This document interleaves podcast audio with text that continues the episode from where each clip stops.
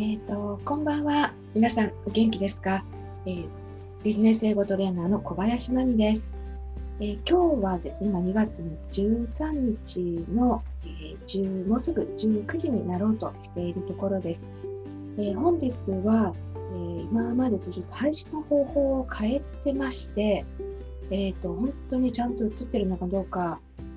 不安なんですけれども、ま大丈夫だと信じて喋、えーります。今日ですね、あの暖かかったですよね。で実は我が家はあの次男がインフルエンザの A 型になってしまいまして、えー今日はですね、ちょっと病院に行ったりして、私も仕事休んだりというあのイレギュラーな一日だったんですけれども、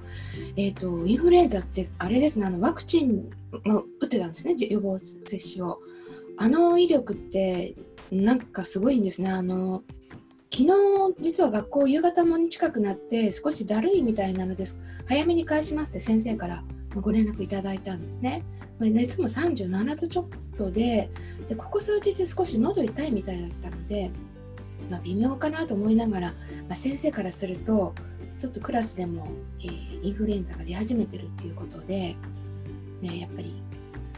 インフルエンザかもしれない子には早く帰ってほしいじゃないですけど まあね、はい、あの大事を取ってっていう気持ちもすごいお電話いただいた時すごい感じましたのでで、まあ、昨日早速病院に行ったんですね。あのただインフルエンザって早すぎると検査が、ね、しても結果が出なかったりとかってあるって言いますよね。で昨日の先生はやっぱり喉を見た段階であこれは今やってもあの結果は出ないしえ翌日ですね、今朝になって、えー熱がなければ大丈夫だよっていうのは昨日も37度ちょっとしか出てなかったんですね、その時。で、ね、その以上熱が出なければもう普通の風邪ですって言われて、で今朝ですね、実はまた熱がなかったんですね、全然。で本人も元気で、まあ、学校行けるねみたいな話したんですけれど、まあ、これ万が一、ね、ワクチンのおかげで軽めのインフルエンザで学校に行かせて、やっぱりまたちょっと具合悪くなってなんてなったら私も先生にちょっと顔向けできないなと思ってですね、まあまあ、あの今日やってる方の別の病院に行ってあの念のためっていうことで検査も受けたんですね。もうそしてその先生ももう本当じゃあ念のためにやっておきましょうみたいな安心するためにみたいな感じでやったら実は A 型だったんです。あの病院の先生もですねなんかケーススタディにしたいみたいな。あこんなに熱も出なくて本人も体も辛くないのにインフルエンザって出るんだなみたいな、まあ、そんなことをおっしゃってたんですけどね、まあ、なんでやっぱりあの世の中あれですよね。こういう、まあ、彼ぐらいの状況だったら普通の社会人だったら会社行ってると思うんですよね。あの鎮痛剤かなんかちょっと飲んで。うんなんかやっぱ世の中、うん、いろいろありますね。改めて今日思ったんですであのインフルエンザ、まあ、皆さんね手洗ったりうがいしたりとかマスクしたりとかいろいろありますけども、えーご存知ですか？あの水をいっぱい飲むといいって言われてますよね。で水いっぱい飲む理由って今日改めてもう一回あの今日の薬剤師さんも教えてくれたんですけれどこう喉に菌がついてそこが乾燥してるともう菌がもう体に広がるんだそうですね。でそこをこう水を飲んであもう流しちゃうとそういうインフルエンザとか風邪の菌って胃酸には負けるんだそう、まあ、殺されちゃうそうなんでもう中にの入れちゃうといいんだそうですね。人の体って、うん、なかなかすごいなと思ったんですが、まあ、ぜひぜひ皆さんも水分をこまめにとってですねあの体調、えインフルエンザなり風邪に負けないようにしていただきたいなと思います、えーちょっと前置き長くなりましたが今日はえーまあ、今日そういうこともあってですね私ちょっと仕事行かなかったんであの少しこう予期せぬ時間もあったりで今までこう見れなかったものとか見てたんですけどもその中にあの先週のアカデミー賞の、授賞式ってもうほとんどちょっと見てなかったのであの少し YouTube とかで見てたんですね。まあ、あいうねセレブの、えま、受賞のスピーチだったりレッドカーペットのインタビューってもう面白いですよね。で、ああいうのを、ね、何言ってるかを知りたくて、こう自分の好きなセレブが、まあ、セレブって言いますか、今でも、あのスターがね、えー何言ってるか知りたくて、英語少しやりたいなんておっしゃる方もよくいらっしゃいますよね。で、まあ、スピーチ、今日、えー、私またブラッド・ピットも見てたんですね、まあ、ブラッド・ピット前もちょっと記事に書きましてあの特にすごい好きとか別にないんですけれど彼のスピーチってなかなか、うん、こう、ま、興味深いというか結構そうアメリカのメディアもあの解説してるので、まあ、今回もちょっとチェックしてみたんです。で今回言ったのがですね、えー、やっぱりあの政治の政治に絡めたブラックジョークですかねジョークというか、うん、から始まってるんですね。でそれが、ま、何かをちょっと今日解説したいんですけれど、自分このステージに上がるのは45秒しかないっていうふうに言われてきましたと。ね、ステージに行ってそんな長くスピーチできないから45秒って言われてきました。で45秒って短そうだけど、えー、先週あの議員議会がえジョン・ボルトンジョン・ボルトンにあげた時間より45秒も長いよねみたいなそれ分かりますか？皆さんあのジョン・ボルトンさんってあれですよね。あのトランプ大統領の元国家保障安全なんとかあの大統領補佐官ですよね。でこの間の、えー、弾劾裁判で呼ばれれば、まあ、証言すると、まあ、その証言ってトランプ大統領に対しての,、まあ、あのネガティブネガティブっていうかその、ね、弾劾裁判で彼にとって大統領にとって都合のよくない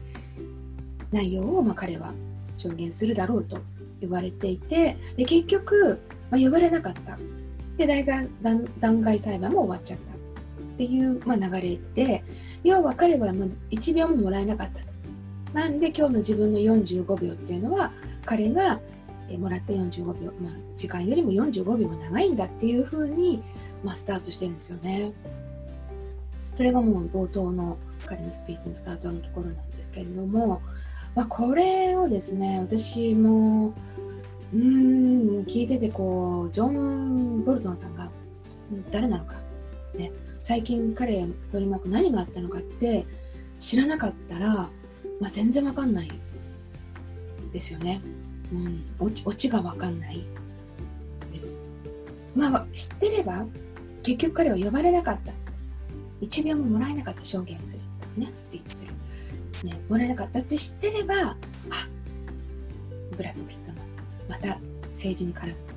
ブラックジョークみたいな風にまあ分かるのかなと思ったんですよね。まあ、その後もですね、もうブラッド・ピットが、まあ、トランプ大統領アンチってすごい、まあ、もう何年も前から彼大統領選ばれた頃からの、まあ、割と話題なんであの、まあ、断るごとになんかチクチクとっていうか、まあ、彼流なジョークで、ま、批判ってしてますよね。なんで、まあ、このね45秒って言った後もあの、まあ、次はねああいう映画作ったらいいんじゃないみたいな。でまあ、その大統領の、ね、かなんかスキャンダルっていうか映画作作ったらいいんじゃないみたいなで大人は正しいことするからみたいな風なまあ続きがあったんですけどまあすごいあの、うんまあ、批判をこうかっこよく短い言葉でジョークで絡めて言っちゃうんだなっていうのがうんなかなか感動的というかまあ学んだっていう感じのスピーチですね。まあ、ブラッド・リットのアカデミーアワードっていうのを YouTube とかで検索したらこのスピーチ出てくるのであのよかったらもう見てみていただけたらと思います。ほんのね45秒もうもうちょっとだったかもしれないんですけど本当短いんですが、まあ、彼がこうねなんとかさんありがとうなんとかさんありがとうってもちろんそれも言ってるんですけれどそれだけじゃなくて、まあ、そういうね彼だからこそのああいう立場で言う、まあ、メッセージっていうのがそういう政治に絡めたジョークとかにもあったりするんですよね。で最後の方にですねあの彼って今回は主演男優賞ですか「ワンサポンのタイムインハリウッド」なのかな？私見てないんですけどまた、レオナルド・デッカプリオと一緒にやってるんですかねであのレオナルド・デッカプリオもまあ会場にいて彼に対してのメッセージっていうのもこれ壇上からあるんですけど、まあ、レオって話しかけて、まあ、僕はいつでも君の後ろをついていくよ的なことをま言うんですよ。でその時にえっと、コートテールっていうのはですね、コートテール。I will, I will ride on やコートテール anytime ですね、ライドンってこう乗るってコートテールってあの塩ビ服のなんか後ろのことを言うんですよね。coattail、coattail、coattail で coattail ってなるんですけど、燕尾服の後ろのっていうのは何かっていうと、そのもうレオ様にの勢いに、様と言ってないですけど、レオの、まあ、君の勢いについていくよみたいな、うん、そういうね、なんか短いセリフ。ね、私あのレあの、ブラッド・ピットとデカプリオのどどっちがどういう力関係とかどっちがすごいのかよくわかんないんですけど、まあ、両方ともすごいスーパースターであることは間違いないですよね。まあ、でもそのねスーパースター同士ででもなんか君にはついていくよみたいなのもまたちょっとかっこよかったりという、えー、アカデミアモードのスピーチでした。よかったら YouTube とかであの検索してみてみてください。で今日私あのお話ししたかったのはあのよくね英語を全く聞き取れないってすごいこうずっと勉強してて全く聞き取れないってすごく意気消沈する方あのいらっしゃるんですけれども英語が聞き取れないのか背景知らなくて理解できないのかっていうのは、え、もしかしたらちょっと分けて考えた方がいいこともあるかもしれません。今回のこの45秒うんぬんも私は聞き取るのはできてもジョン・ボルトン知らなかったらオチは分かんないんですよね、うん、なんだろうみたいな、うん、オチは分かんないんですよね。で、まあ、そういうことって私も本当多くてですね。あの、ま、いろいろこう背景バックグラウンドで理解しないといけないなといつも思っているんですけど、まあ、皆さんもですね英語が聞き取れないと思う以前にもしかしたら背景知識をつけることでえもう少し分かるなんとなくこういうことかしらって分かるっていうこともありますよっていうのを、まあ、伝えしたかったのが、今日のエピソードをご紹介した理由の一つでもあります。であのアカデミー、まあ、オードとか、まあ、いわゆるレッドカーペッの、まあ、いろんなインタビューとかもありますよね。で、まあ、今日のスピーチの内容ちょっと硬かったかもしれないんですがまあ、ブラッド・ピットといえばですねジェニファー・ロペスが、えー、今回アワードに来てたんですよねあの元妻なんですよでなんか楽しくこう談笑したりとかっていう場面もあってで2人って今それぞれのパートナーと別れて、ま、シングルとフリー同士っていうんですか？っていうことででブラッド・ピットは、ね、ジェニファーと結婚してた頃は、まあ、結構お酒とかもいっぱい飲んでなんかやんちゃだったんですかね。あの苦労をかけたけど、まあ、今はだいぶ大人になってなんか2人の関係ってこうまたいい感じの大人の関係みたいに周りはすごく、ね、注目して見てるみたいで、うん、で彼女との関係どうなのよみたいななんかそういうエンターテインメント系のあのまあミーハーなインタビューとかも、まあ、あるんでしょう。でそういうのはですね比較的ちょっと英語ももうちょっと簡単もうちょっと簡単ですよねどう考えてもあの内容が。まあそれはそれで結構楽しいし、えーね、ああいうとこでインタビューする、まあ綺麗なキャスターだったりインタビュアーの人って、まあ、綺麗に話すので、まあ、そういうふうにあの、まあ、ちょっとミーハーな気持ちでレッドカーペットを通るスーパースターのインタビューっていうのを見てみる。そのエンターテインメントっていうまたそういうのね今 YouTube とかでもたくさんあるんでそういうのであの少しハードル下げて楽しんでみるっていうのもあるんじゃないかなと思います。はい、えー、今日は、えー、アカデミー賞の、えー、授賞式のブラッド・ピットの、えスピーチから英語は背景が分かんないと理解できないことも多いですと。逆に言うと背景を理解することで、えー、聞き取りにプラスアルファより理解をあの助けることにもなりますよというお話を、えー、させていただきました、えー、本日も最後までご視聴いただきましてありがとうございます、えちょっと明日はもしかしたらできないんですけどまた週末、え何か、参考にしていただけるお話をしたいと思いますそれでは今日はありがとうございました。